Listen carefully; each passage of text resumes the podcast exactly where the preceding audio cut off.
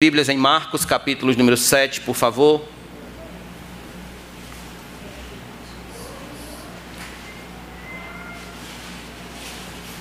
Então já fique aí com sua caneta.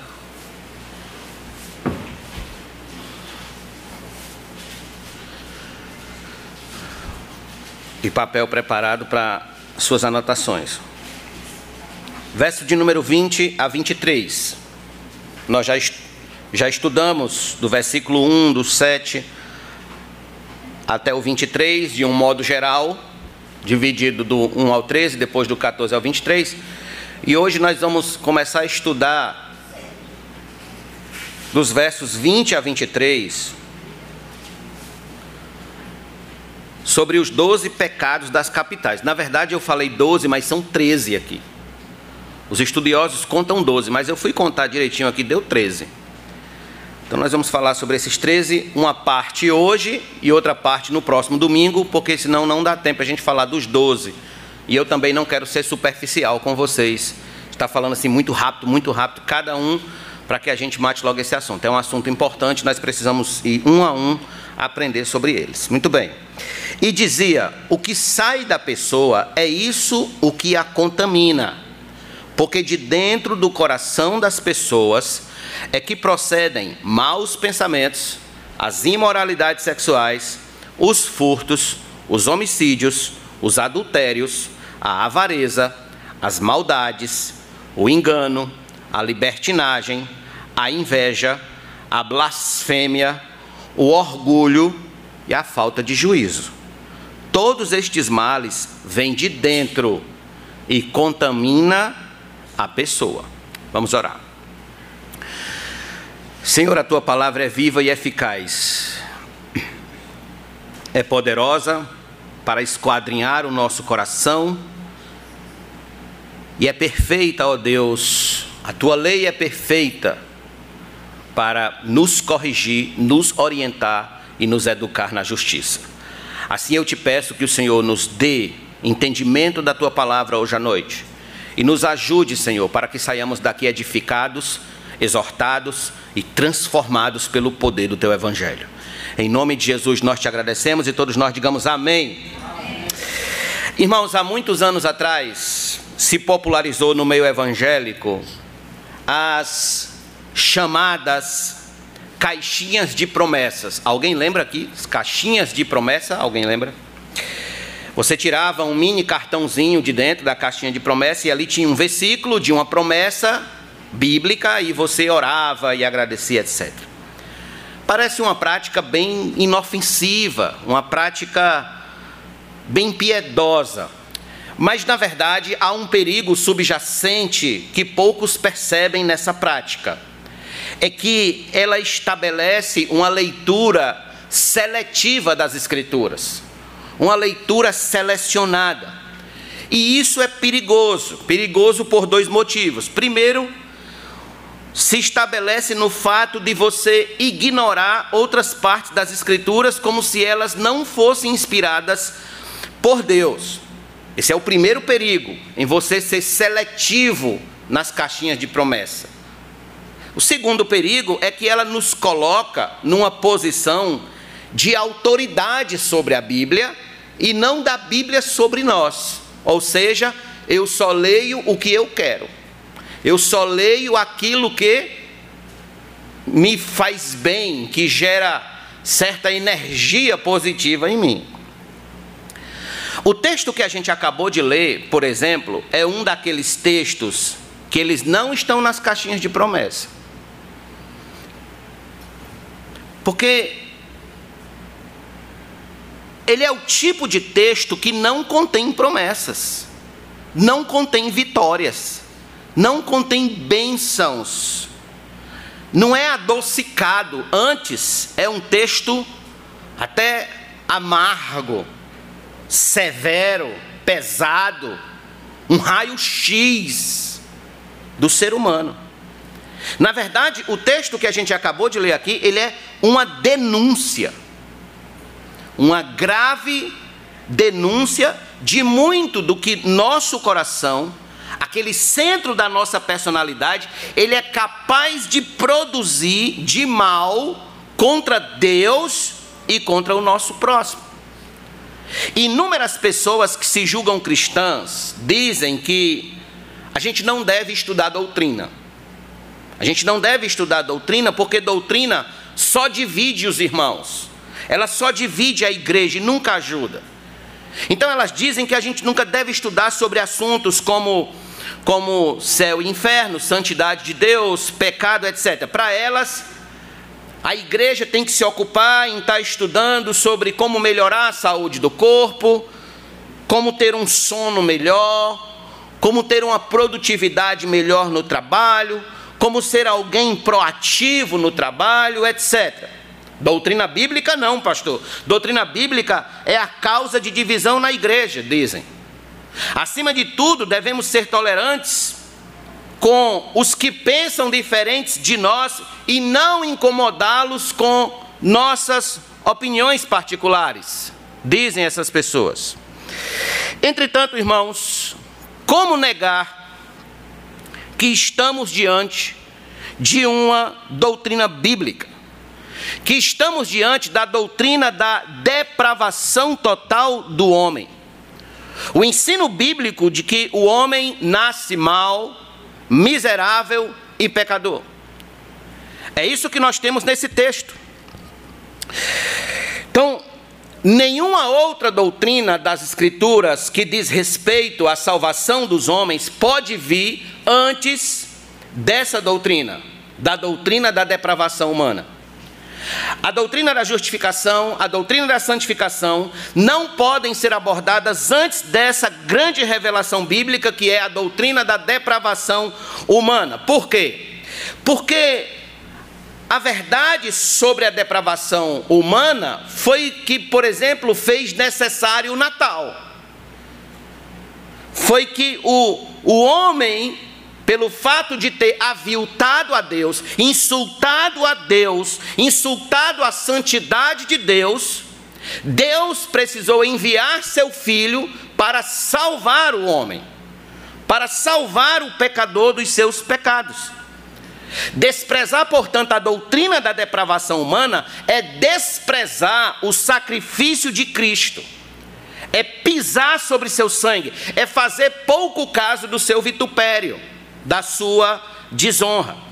Então, que nós hoje à noite não sejamos afobados, ansiosos e encontrados exatamente negando essa doutrina ou desprezando a, a, a, importância dessa doutrina, porque quando a gente estuda a doutrina da depravação humana, nós estamos praticando a virtude que aquele filósofo grego disse que os homens devem praticar. Aliás, ele vai dizer que é uma das maiores virtudes da humanidade. Qual é essa virtude?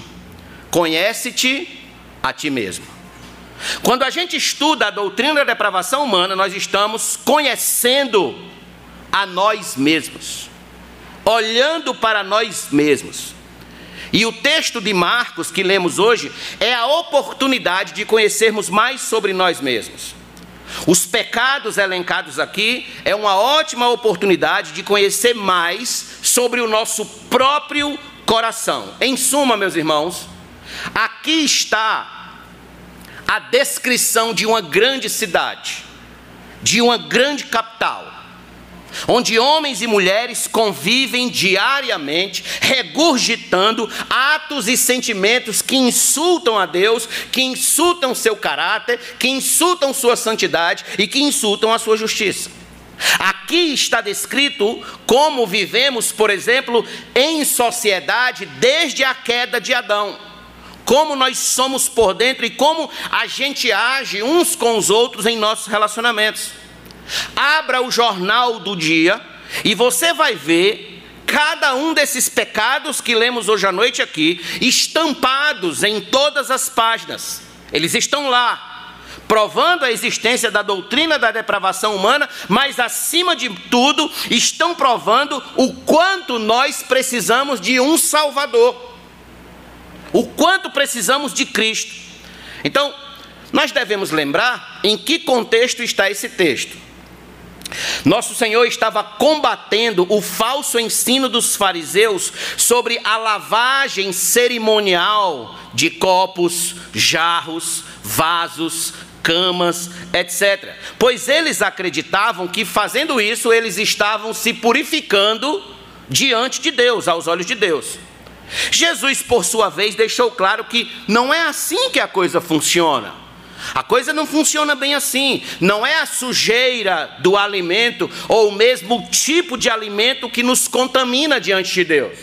O que nos contamina diante de Deus é aquilo que sai do nosso coração, é aquilo que esborra do nosso coração. É isso que nos polui, que nos contamina diante de Deus. Pois bem, até aqui nós já tratamos da parte teórica, toda a parte teórica. Agora a gente chegou na parte prática, de como nos tornamos impuros aos olhos de Deus.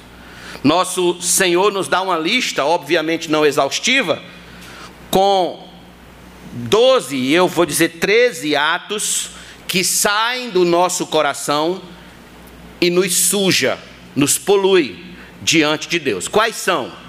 Primeiro lugar, maus pensamentos ou maus desígnios. Veja o versículo número 21 que diz: Porque de dentro do coração das pessoas é que procedem os maus pensamentos. Em outra tradução diz maus desígnios. É a mesma coisa. Preste atenção. O termo grego para maus pensamentos aqui é de dialogismoi, que significa mais precisamente imaginações más, imaginações perversas, ou seja, pessoas que alimentam pensamentos iníquos, perversos, maldosos, más intenções, gente que age com os outros com más intenções. Então, como a gente vai notar, irmãos, há uma lógica, há uma lógica bem elaborada na sequência de pecados aqui pois todos os demais, eles vão nascer exatamente dos pensamentos maus, dos pensamentos perversos, mal intencionados. O apóstolo Paulo chega a dizer em sua epístola aos Efésios que o cristão, ele é alguém que antes de se tornar cristão, ele não tinha a sua vontade livre. Ele não tinha a sua vontade liberta, mas ele andava fazendo a vontade da carne e dos pensamentos. Efésios 2:3. Aqui está, portanto, a razão de por que o mundo está como está. De por que esse mundo está um caos. De por que as famílias estão um caos, os casamentos estão um caos, as vidas estão um caos. Por quê? Porque os homens vivem fazendo a vontade dos seus pensamentos maus. As intrigas, as guerras, as covardias, as traições, os homicídios, tudo isso nasce, antes de qualquer coisa, na esfera do pensamento, do pensamento mal, antes de se tornar um ato, antes de se tornar um hábito e uma prática.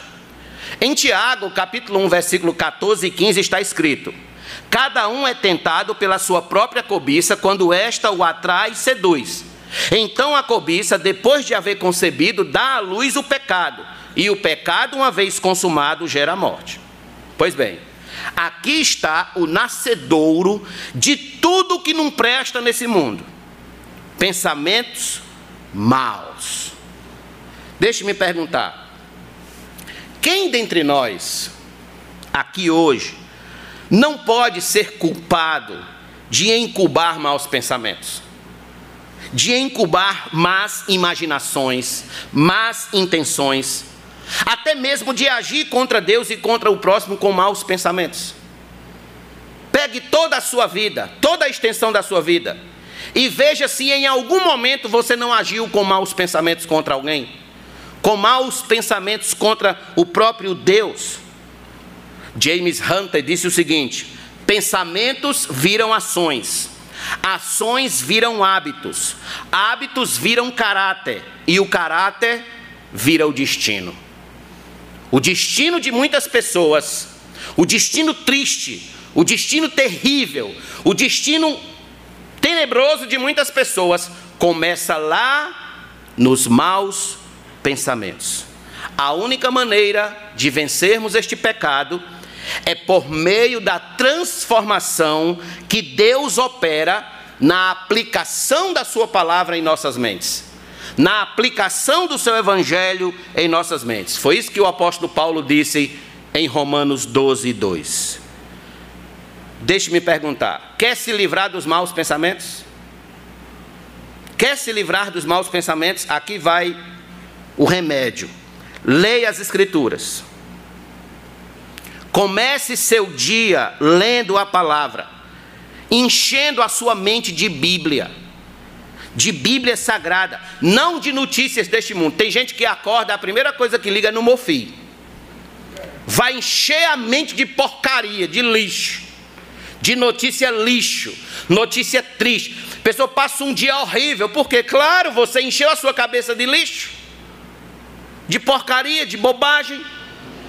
Mas comece o seu dia com as Escrituras, lendo a palavra, lendo os salmos, lendo os provérbios, lendo as cartas de Paulo. Alimente o seu coração com coisas boas, para que o seu dia venha exatamente fluir a partir de bons pensamentos, tendo origem nas Escrituras. É assim que deve começar o nosso dia. Portanto, estes maus pensamentos é o que nos leva a todos os demais pecados que se seguem. Todos os outros vêm daí. Então, em primeiro lugar, maus pensamentos. Segundo lugar, imoralidades sexuais. Imoralidades sexuais. Está escrito aqui no versículo 21 também. É que procedem os maus pensamentos, as imoralidades sexuais. O verbo usado aqui na, no grego é a palavra porneia. A palavra porneia é um termo que denota toda sorte de pecados sexuais. Toda sorte, a prostituição, como venda do próprio corpo, fornicação, homossexualismo, adultério, pornografia, como nós estudamos ontem no encontro dos homens, zoofilia e tantas outras coisas, incesto e tudo que você imaginar de perversão sexual está aqui nesse termo porneia, imoralidades sexuais. O apóstolo Paulo ele faz uma lista das obras da carne, lá em Gálatas capítulo número 5. E a primeira da lista é exatamente imoralidade sexual. Ou seja, esta é a primeira prática dos homens em busca do prazer.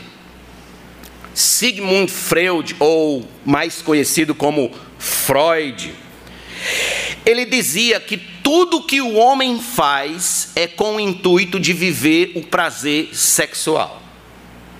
Ele diz que é quase impossível conciliar as exigências do instinto sexual com as da civilização. Por quê?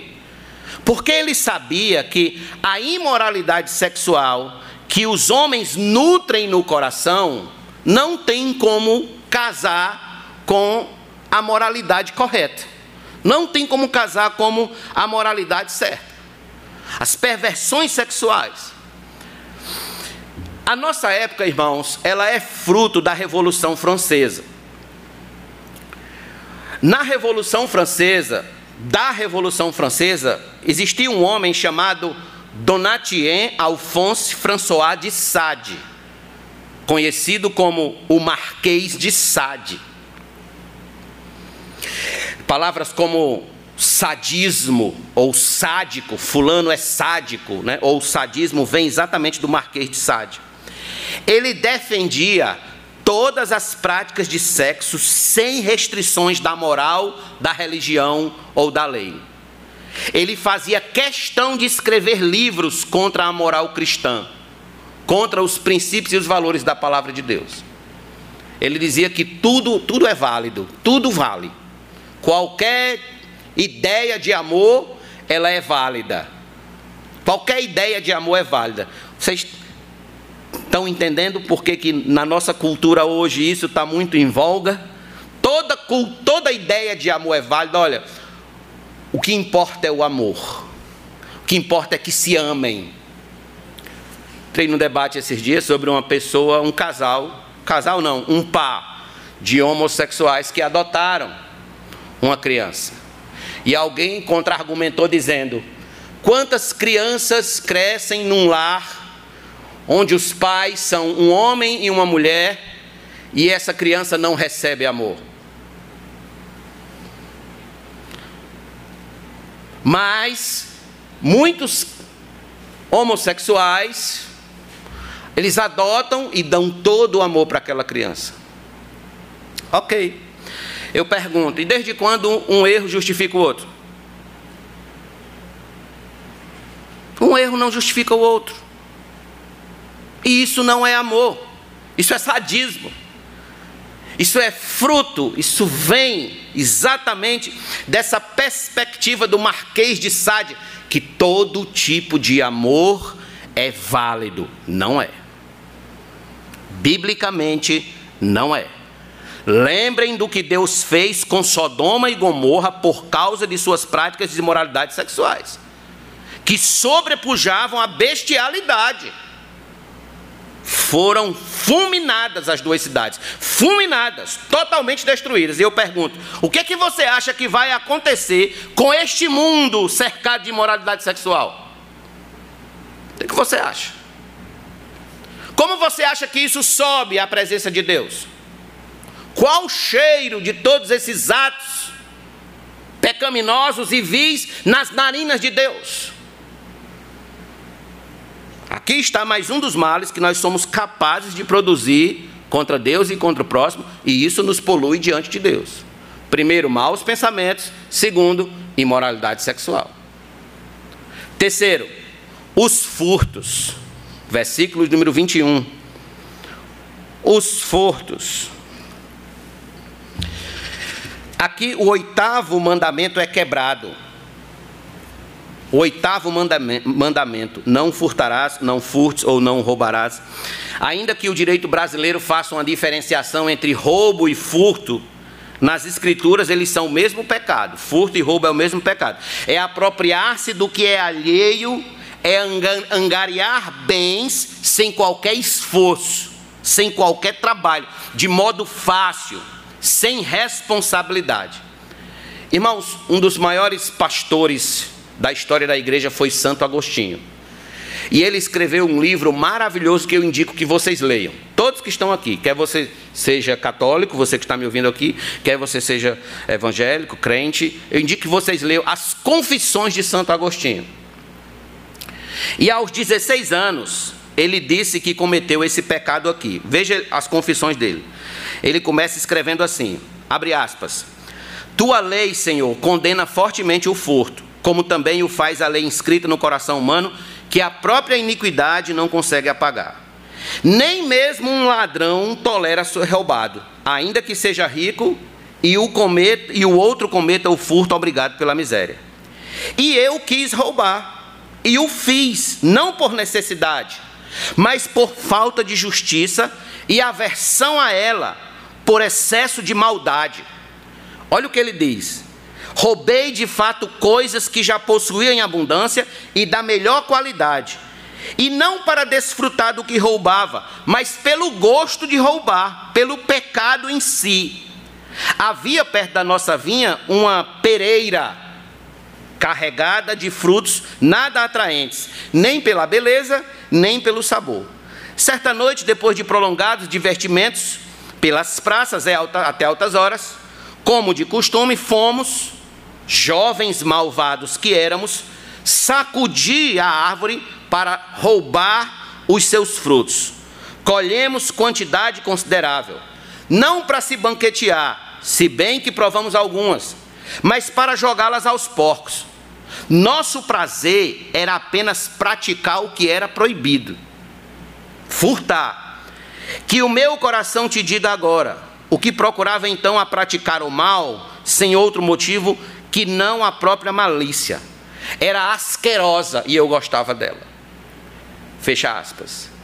Ele escreveu isso aqui, lembrando da sua natureza má, do seu coração mau, de furtar, Não por necessidade, mas só pelo gosto de fazer o que era proibido.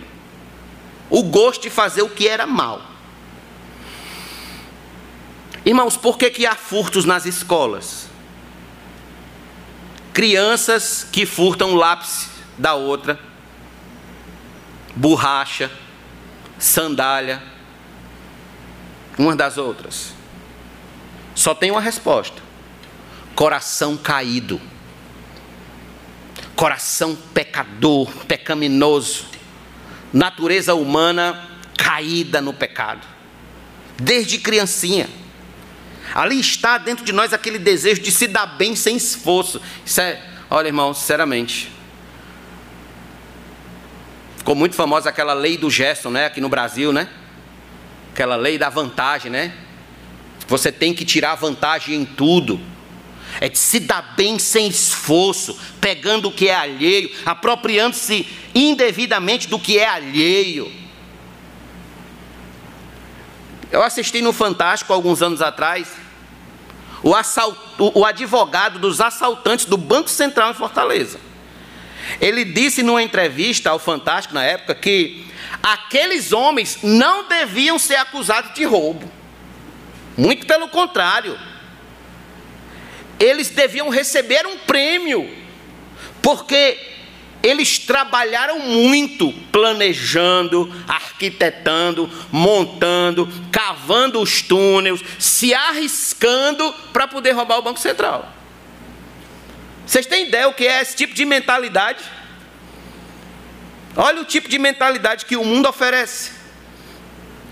Então, queria que os, os, os, os clientes dele recebessem um prêmio. Ah, pastor, mas eu tenho uma notícia para o senhor. Eu tenho um primo até que gosta dessas práticas, mas eu jamais, pastor, jamais eu cometi esse tipo de. Nunca roubei nada de ninguém, nunca mexi em nada de ninguém, ainda bem. Nunca toquei nada de ninguém. Será? Abra sua Bíblia comigo em Malaquias, capítulo número 3, por favor. Malaquias, capítulo número 3.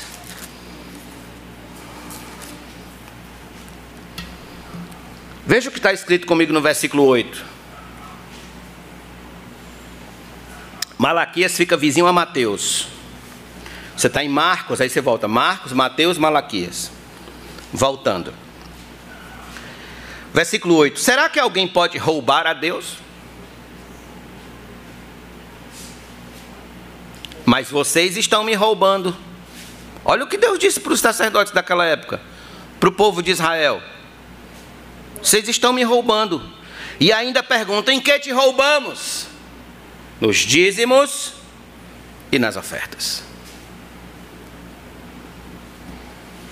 Diante desse texto, o que significa não dizimar na igreja de Deus? Aí eu pergunto: você já se fez culpado desse pecado? Roubar a Deus?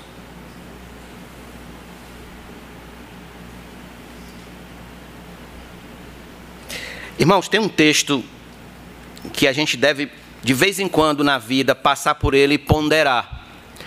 Em João capítulo 12. Algumas pessoas acham que Judas ele era só ele foi só o traidor de Cristo. Mas eu quero convidar você a ver que Judas ele não era só o traidor no sentido de entregar Cristo para para os romanos e para os, os judeus. Mas ele já trazia consigo outro comportamento muito perigoso. Veja João capítulo 12. Seis dias antes da Páscoa, Jesus foi para Betânia, onde estava Lázaro, a quem ele tinha ressuscitado dentre os mortos. Prepararam-lhe ali uma ceia, Marta servia e Lázaro era um dos que estavam à mesa com Jesus.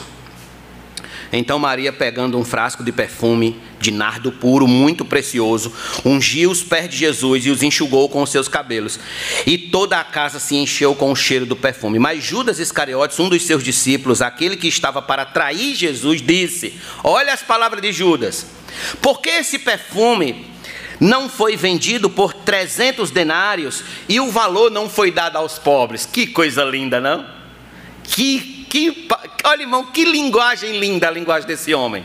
Quem não concordaria com ele? Tinha gente que já estava dizendo, é mesmo, porque não foi feito, né? Mas João explica por que, isso aqui não é verdade da parte dele. Versículo número 6. Ele disse isso não porque se preocupava com os pobres, mas porque era ladrão. E tendo a bolsa do dinheiro, tirava o que era colocado nela. Preocupação com o pobre, nada. É porque ele era ladrão. Ele roubava Jesus. Ele roubava Cristo. Efésios 4, 28, Paulo diz: Aquele que roubava, não roube mais, pelo contrário, trabalhe, fazendo com as próprias mãos o que é bom, para ter com que acudir o necessitado.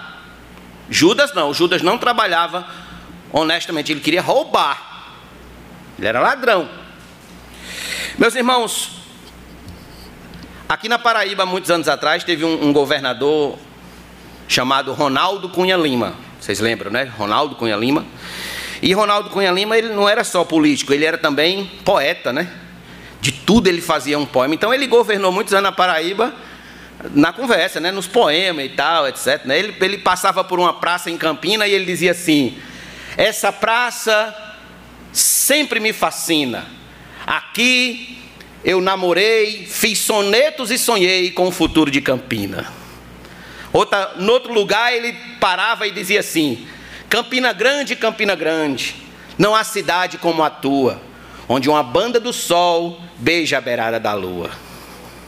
Até que um dia ele foi fazer um comício em Campina Grande e começou o comício com as seguintes palavras: Campinenses, vocês são ladrões. Ficou aquele silêncio roubaram meu coração. Sei que nesse comício tinha um vereador de Piripiri e achou aquilo muito bonito e quis imitar no comício lá em Piripiri. Abdias Monteiro, dizem, eu não sei da veracidade dessa história, mas conta essa história. Que ele então foi começar o comício em Piripiri com as mesmas palavras: Piripirienses, vocês são ladrões. Quando ele fechou a boca, já era faca, era pedra, era pau, era ovo, tomate na cabeça dele. E ele gritando: Eu explico, eu explico. Agora era tarde.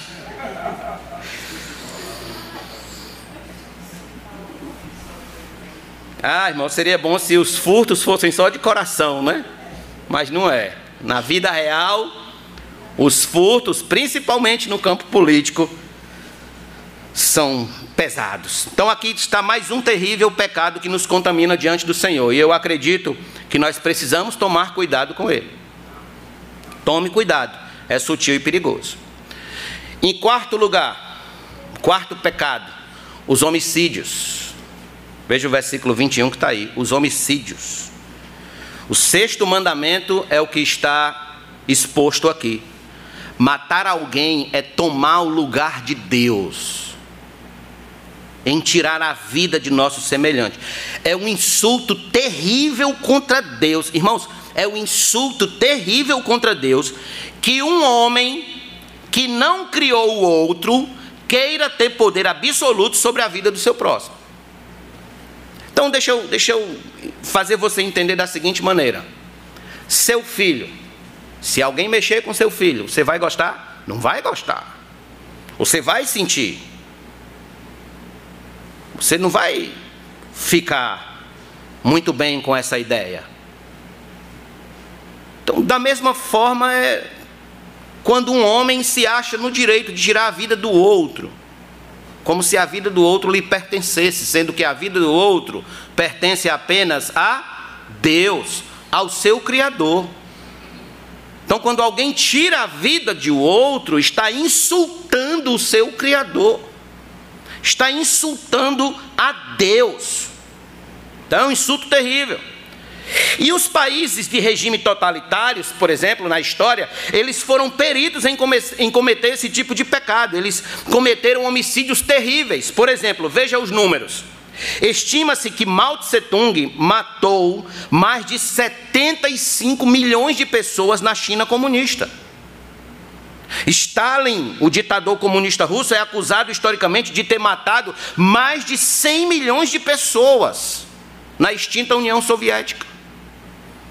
Hitler chegou ao abusivo número de mandar matar mais de 6 milhões de judeus em seus campos de concentração, fora outros, outras espécies, fora outros gêneros, pode-se dizer assim.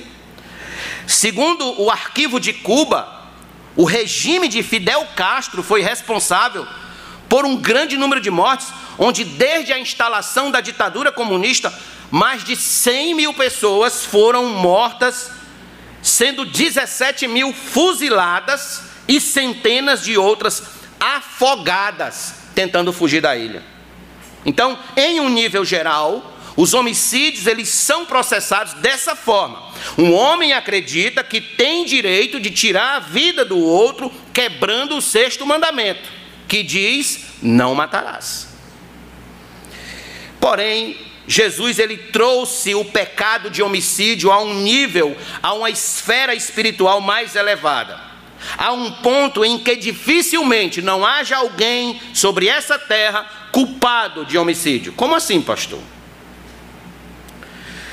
Em Mateus capítulo 5, versículo 21 e 22, ele diz: Vocês ouviram o que foi dito aos antigos? Não mate. E ainda, quem matar estará sujeito a julgamento. Eu, porém, lhes digo que todo aquele que se irá contra o seu irmão estará sujeito a julgamento. E quem insultar o seu irmão estará sujeito a julgamento do tribunal. E quem o chamar de tolo estará sujeito ao inferno de fogo. Olha o problema. Em 1 João 3,15 está escrito assim: Todo aquele que odeia seu irmão é assassino. E vocês sabem que todo assassino não tem vida eterna permanente em si. Então, se você odeia ao seu irmão, você é assassino. Aí eu pergunto: quem nunca odiou o seu próximo aqui? Quem nunca teve uma pontinha de ódio, até mesmo contra o irmão da fé? Quando vocês acham, irmãos, que Caim matou Abel? Somente quando ele desferiu o último golpe? Não. Caim matou Abel primeiro em seu coração, depois consumou o fato. É assim que nascem os homicídios. Primeiro acontece no coração, no campo das ideias. Depois eles descem ao chão do fato concreto. Eles se materializam. Os homicídios começam aqui no coração, depois eles vão para a prática. Esse pecado, inclusive, ele é um dos pecados que os fariseus estavam para cometer, porque eles se juntaram com os herodianos no capítulo 3 para discutir sobre a morte de Cristo, tramar a morte de Jesus. Homicidas. Então, os fariseus estavam preocupados com lavagem de corpos, lavagem de vaso, lavagem de jarro, mas o coração deles estava cheio de homicídio e eles queriam matar a Cristo. Queriam assassinar a Cristo. Deixe-me perguntar: você já odiou alguém ao ponto de desejar a morte daquela pessoa?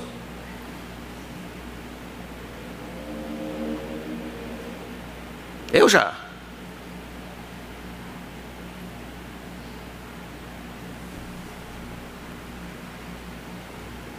Então, dificilmente a gente existe nessa vida sem ter passado por um momento de alguém que nos fez uma ferida muito grande e a gente não desejou que aquela pessoa, bum, explodisse, né? Desaparecesse, morresse. Pronto. Ali é quando você mata a pessoa no seu coração. É quando você toma o lugar de Deus é quando você peca contra Deus. É por isso, meus irmãos, quando a gente olha para esses pecados, a gente vê que a gente precisa de um Salvador como Cristo. A gente não tem como escapar.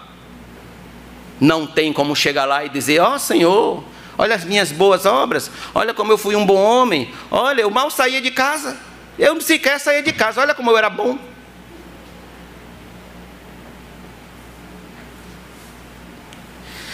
Muito bem, em quinto lugar, os adultérios, versículo número 22, está aí no Marcos capítulo 7, 22. Os adultérios. O sétimo mandamento é o quinto dos pecados que contamina nossa alma diante de Deus. Aqui está mais um daqueles que primeiro nascem no coração, depois se concretizam na prática. Vocês lembram que Davi, ele se tornou culpado desse pecado. Davi era para ter ido à guerra, não foi, ficou em casa, e quando estava na sacada do palácio, a mulher de Urias veio tomar banho no jardim lá do palácio e ele pôs os olhos sobre ela, desejou a mulher do outro, se deitou com ela, ela engravidou e ele, para tentar se livrar do flagrante, mandou matar o marido da mulher. Mandou matar Urias. Ao mesmo tempo, Davi se tornou culpado de homicídio e de adultério. Homicídio e adultério. Mas primeiro, isso nasceu no coração de Davi. Ele olhou, seu coração desejou, seu coração cobiçou, ele caiu e prejudicou aquele homem e aquela família. Começa por aí. Então, Jesus, irmãos, ele foi contundente quando corrigiu a interpretação desse mandamento. Veja o que Jesus diz aqui, por favor, em Mateus capítulo 5. Venha comigo. Eu falei sobre esse texto no domingo passado, mas nós não chegamos a ler. Mateus capítulo 5,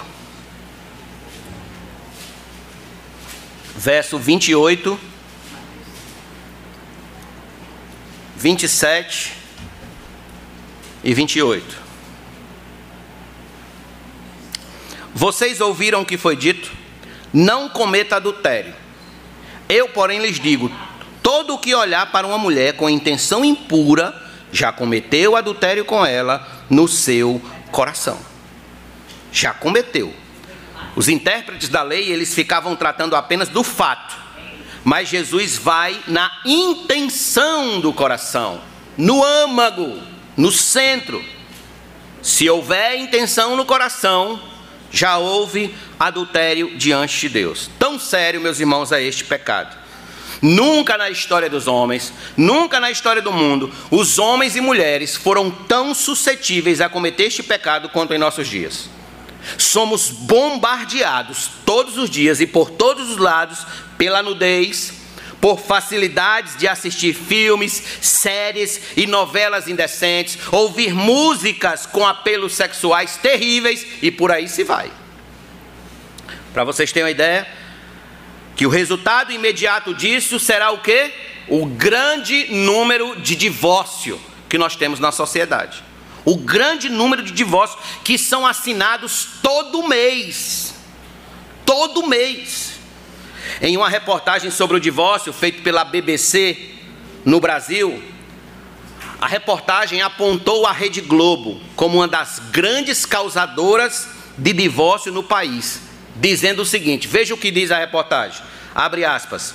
Um estudo do Banco Interamericano de Desenvolvimento sugere uma ligação entre as novelas populares da TV Globo e um, e um número maior de divórcios no Brasil nas últimas décadas. Na pesquisa foi feito um cruzamento de informações extraídas de censo dos anos 70, 80 e 90 e dados sobre a expansão do sinal da Globo, cujas novelas chegavam a 98% dos municípios do país na década de 90. Segundo os autores do estudo, Albert Chong e Eliana LaFerrara, a parcela de mulheres que se separaram ou se divorciaram aumenta significativamente depois que o sinal da Globo se torna disponível nas cidades do país. Foram analisadas 115 novelas transmitidas pela Globo entre 1965 e 1999. E nelas, 62% das principais personagens femininas não tinham filhos, 26% eram infiéis a seus parceiros. O enredo das novelas frequentemente incluía críticas a valores tradicionais e, desde os anos 60, uma porcentagem significativa das personagens femininas não refletem os papéis tradicionais de comportamentos reservados às mulheres na sociedade. A exposição a estilos de vida modernos mostrados na TV, a funções desempenhadas por mulheres emancipadas e a uma crítica aos valores tradicionais, mostrou estar associada aos, aos aumentos nas frações de mulheres separadas e divorciadas nas áreas municipais brasileiras, diz a pesquisa, fecha aspas.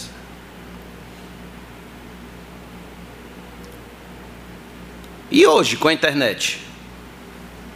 E se a pesquisa for feita hoje com Instagram, WhatsApp, Facebook, TikTok e tantas outras redes sociais? Isso foi só com a Globo.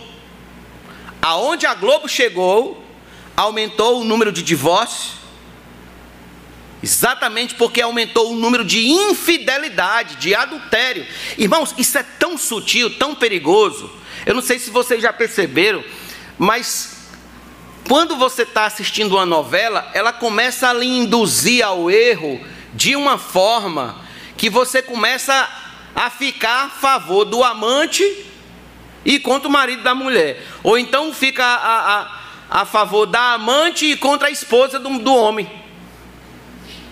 Porque começa a pintar uma imagem da amante, aquela pessoa legal, bacana, que está sempre sorrindo, né? sempre muito dócil. Enquanto a mulher aquela mulher azeda, amarga, ranzinza. Sabe? Então, isso é muito sutil, muito perigoso. E eu estou aqui avisando a vocês e alertando isso a vocês, mas o mundo lá fora não está sendo avisado disso e alertado disso. Está lá, vivendo no piloto automático. E tudo que vem, vem e passa como boiada. Ninguém questiona nada, ninguém pergunta se isso afronta Deus, se isso é pecado, se isso é errado, que problemas, que prejuízos nós teremos a esse respeito. Eu já falei para vocês aqui outrora que desde quando o adultério deixou de ser crime no Brasil, aumentou o número de mães solteiras e filhos sendo criados sem pai orfanatos, o número de orfanatos aumentou, o número de crianças de rua aumentou, o número de aborto aumentou, porque o adultério deixou de ser crime. Não era mais criminalizado. Então, você percebe que começa tudo isso com um olhar, gerando no coração cobiças imorais, e depois se concretiza no plano do divórcio. Este é o grande resultado do adultério, o divórcio. É o grande resultado. Por isso que em Levíticos 18, 20 está escrito: Não se deite com a mulher do seu próximo, contaminando-se com ela. Em Provérbios 6, 32 está escrito: Quem comete adultério não tem juízo. Não tem juízo. Só mesmo quem quer arruinar-se é que pratica tal coisa. Quem quer arruinar-se. Pois bem, arruinamos a nós mesmos diante de Deus quando a gente comete esse tipo de pecado. A gente se polui quer seja em ato, quer seja em nosso coração. Por isso que nós precisamos o quê? Orar e vigiar e ter cuidado. Billy Graham, antes de morrer, deixou dez conselhos para os jovens cristãos. E no segundo conselho ele diz assim: evite o segundo olhar. Você não pode controlar o primeiro, mas pode evitar o segundo, que é o que se torna cobiça. Então tenha cuidado. Tenha cuidado. Então, meus irmãos, isso nos leva a outro pecado que é muito sutil e é muito comum entre nós hoje em dia. E é o sexto da noite que nós encontramos aqui no versículo 22. A avareza. A avareza. Creio que esse pecado ele quebra o primeiro mandamento. O primeiro mandamento fala sobre não termos outros deuses diante do Senhor e o dinheiro, o ouro, a prata se tornam outros deuses no coração de muitos diante do Senhor. Jesus advertiu categoricamente no Sermão do Monte, dizendo: Ninguém pode servir a dois senhores, porque ou irá odiar um e amar o outro, ou se dedicará a um e desprezará o outro. Vocês não podem servir a Deus e as riquezas. Mateus 6, 24. Não podem. O apóstolo Paulo, em sua carta aos Colossenses, escreveu: Portanto, façam morrer tudo o que pertence à natureza terrena: imoralidade sexual, impurezas, paixões, maus desejos e a avareza, que é idolatria. O único pecado aqui que ele diz que é idolatria é a avareza. A avareza é idolatria. Portanto, o apego excessivo aos bens materiais deste mundo e dessa vida é idolatria. É colocar Deus em segundo plano em nome de ter, ter mais dinheiro, ter mais ouro, ter mais casas, ter mais roupas de luxo, etc. É idolatria. A partir de hoje, quando você olhar alguém que é muito materialista, que é avarento, você vai ver ali alguém idólatra. O Deus dele é o dinheiro, o Deus dele, o Deus dela é o ouro, e não o Deus dos céus. Na mitologia grega, houve um rei chamado de Midas. Midas, que ele fez um favor a Dionísio, que é o deus do vinho, e Dionísio então disse a ele: Então me peça o que você quiser e eu lhe darei. E Midas era muito avarento. Era aquele homem avarento, muito apegado a cada moeda, a cada centavo. Então ele disse: Eu quero que você me dê o dom em que tudo que eu tocar vire ouro. Tudo que eu tocar vire ouro. E ele recebeu esse dom. E quando ele chegou em casa, sua filha veio correndo ao seu encontro. E quando tocou nele, virou ouro. E ele foi cheirar uma rosa, e quando ele pegou a rosa para cheirar, a rosa virou ouro. Então a cadeira que ele sentou virou ouro, a mesa que ele tocou virou ouro, a cama virou ouro, tudo começou a virar ouro.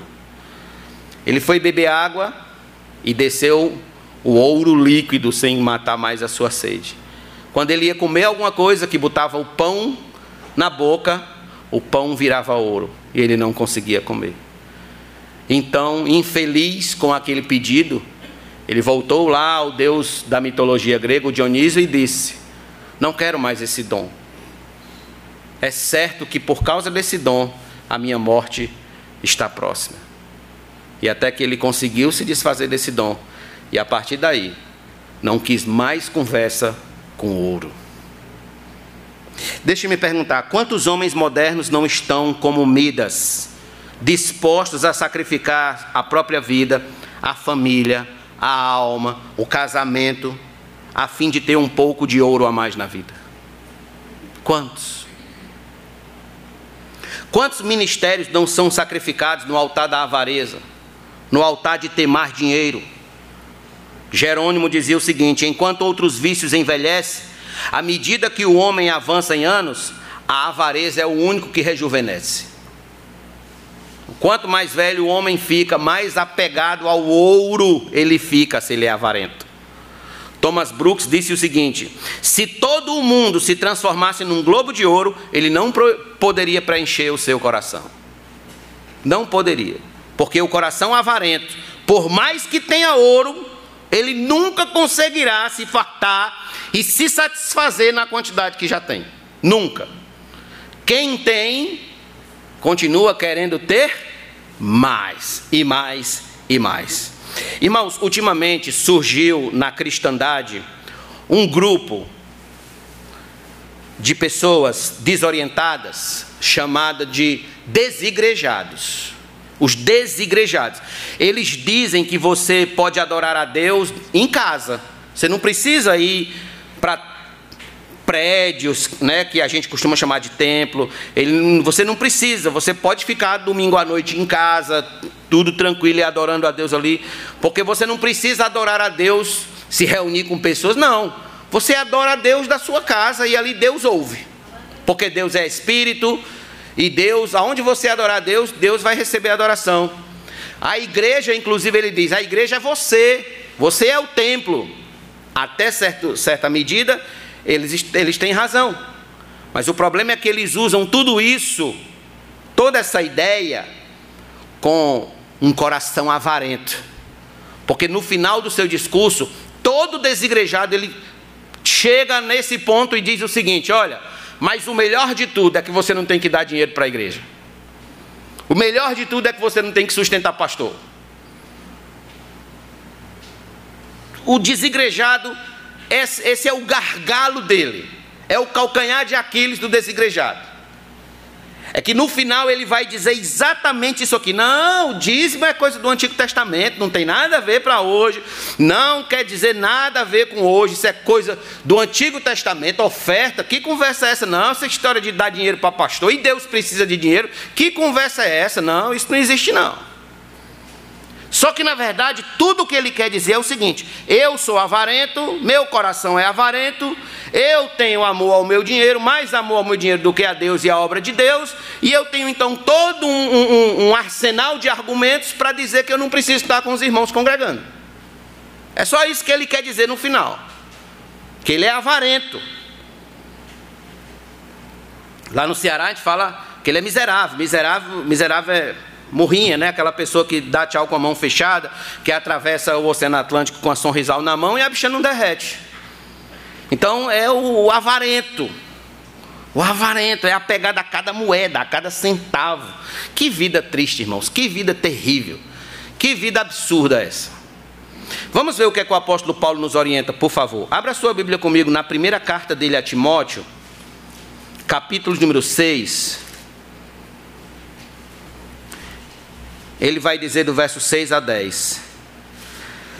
1 Timóteo 6, do 6 a 10. De fato, grande fonte de lucro é a piedade com o contentamento. Aqui está a palavra: contentamento. Porque nada trouxemos para o mundo, nem coisa alguma podemos levar dele. O que você vai levar desse mundo? Nada.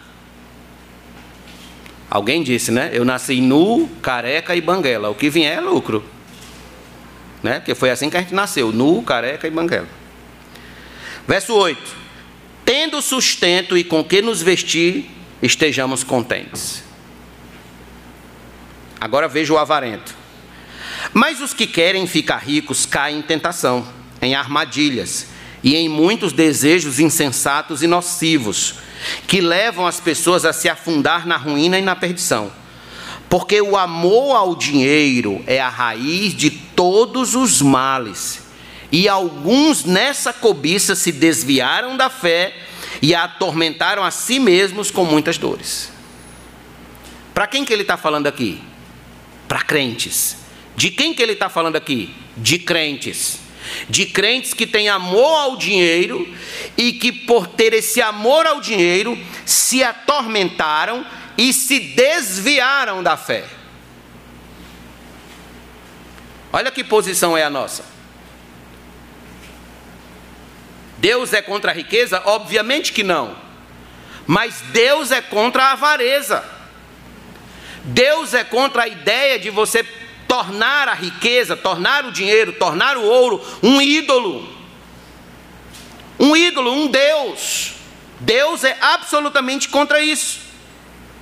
Então o que é que eu estou querendo dizer? Eu estou querendo dizer que todos esses pecados, meus irmãos, que eu listei para vocês até agora, são comuns nas grandes capitais deste país. Perceba se a gente não está cercado de maus pensamentos, imoralidade sexual, furtos, homicídios, adultério, avareza. Vejam se a gente não tem isso nos jornais diários, diariamente. Em Eclesiastes 9:3, Salomão disse: "Também o coração das pessoas está cheio de maldade, está cheio de loucura enquanto elas vivem. Depois, rumo aos mortos." Depois rumo aos mortos. Mas enquanto elas estão vivas, cheias de maldade, cheias de loucura. É isso que a gente vê. Maus pensamentos, moralidade sexual, avareza, homicídios, furtos, adultério. É isso que a gente vê. E fora o que a gente vai ver domingo que vem. Para vocês perceberem. Então, a pergunta que não quer calar é: meu amigo, minha amiga, como está seu coração? Como está seu coração diante de Deus? Do que está cheio o seu coração? Há pessoas aqui hoje que o coração está cheio de amargura. Há pessoas aqui hoje que o coração ainda nutre muito ódio, muita tristeza, muita amargura, muito rancor, muito apego aos bens desta vida, muito apego a este mundo, a essa terra, tudo isso que nos prende aqui. Vocês lembram da mensagem? Eu indico que vocês assistam novamente, se não lembrarem da mensagem que eu preguei aqui no Réveillon, daquele homem que construiu o celeiro e que disse: Agora eu já tenho tudo que eu preciso, vou viver, curtir a vida e regalar por muitos anos. E na mesma noite, Deus pediu a sua alma e ainda lhe chamou de louco. Pois bem, permita-me concluir dizendo que todos nós, em alguma medida, nos fazemos culpados desses pecados. O que já é o suficiente para sermos condenados com o mundo para sermos condenados. E que também mostram, irmãos, que nós somos carentes de um Salvador como Cristo Jesus. Sem Cristo nós estamos perdidos. Vocês acabaram de ter aqui uma exposição da doutrina da depravação humana por meio da Escritura, da depravação total do homem, de que nós nascemos maus, de que nós agimos maus, pensamos mal e que nós somos culpados diante de Deus, e, e, e se não tivesse Cristo para nos salvar, nós estaríamos absolutamente perdidos, sem poder fazer nada para nos salvar. A única coisa que a gente pode fazer para nos salvar diante de tudo que a gente ouviu aqui hoje é nos arrepender dos nossos pecados, entregar nossas vidas a Cristo e viver para Ele até o último dia de nossa existência nessa terra. Não tem outro caminho. Mostre-me outro caminho, eu lhe mostrarei as falhas dele para você não cair nessa furada. Agora eu lhe mostro um caminho sobreexcelente. Cristo Jesus é o caminho. Cristo Jesus, o sangue de Cristo. Vai chegar naquele dia que nós estaremos de pé diante do trono de Deus e Deus então nos perguntará: "O que que você tem em sua defesa?" E eu não vou poder dizer: "Fui um homem bom, nunca desejei o mal de ninguém, nunca pensei mal sobre ninguém, eu não vou poder dizer isso. Nunca fiz isso, nunca fiz aquilo, meu coração nunca se apegou a, a dinheiro, não vou poder dizer isso. O que eu vou poder dizer e o que vai realmente garantir a minha eternidade com Cristo é dizer o seguinte: Senhor, nada de bom eu tenho a dizer a meu respeito. A minha única garantia que eu tenho diante da tua presença é o sangue do teu filho derramado na cruz do Calvário. É a esse sangue que eu me apego. É a esse sangue que eu recorro como minha garantia de salvação. Sem ele, eu estou perdido. Sem ele, eu estou absolutamente perdido. Não adianta viver impecavelmente de um modo externo, de aparência, de fachada, se nosso interior está cheio de maus pensamentos, imoralidades sexuais, furtos, homicídios, adultérios e avareza não tratados e não libertos. É isso que nos contamina de Deus, diante de Deus, é isso que leva os homens ao inferno, é disso que precisamos estar livres antes.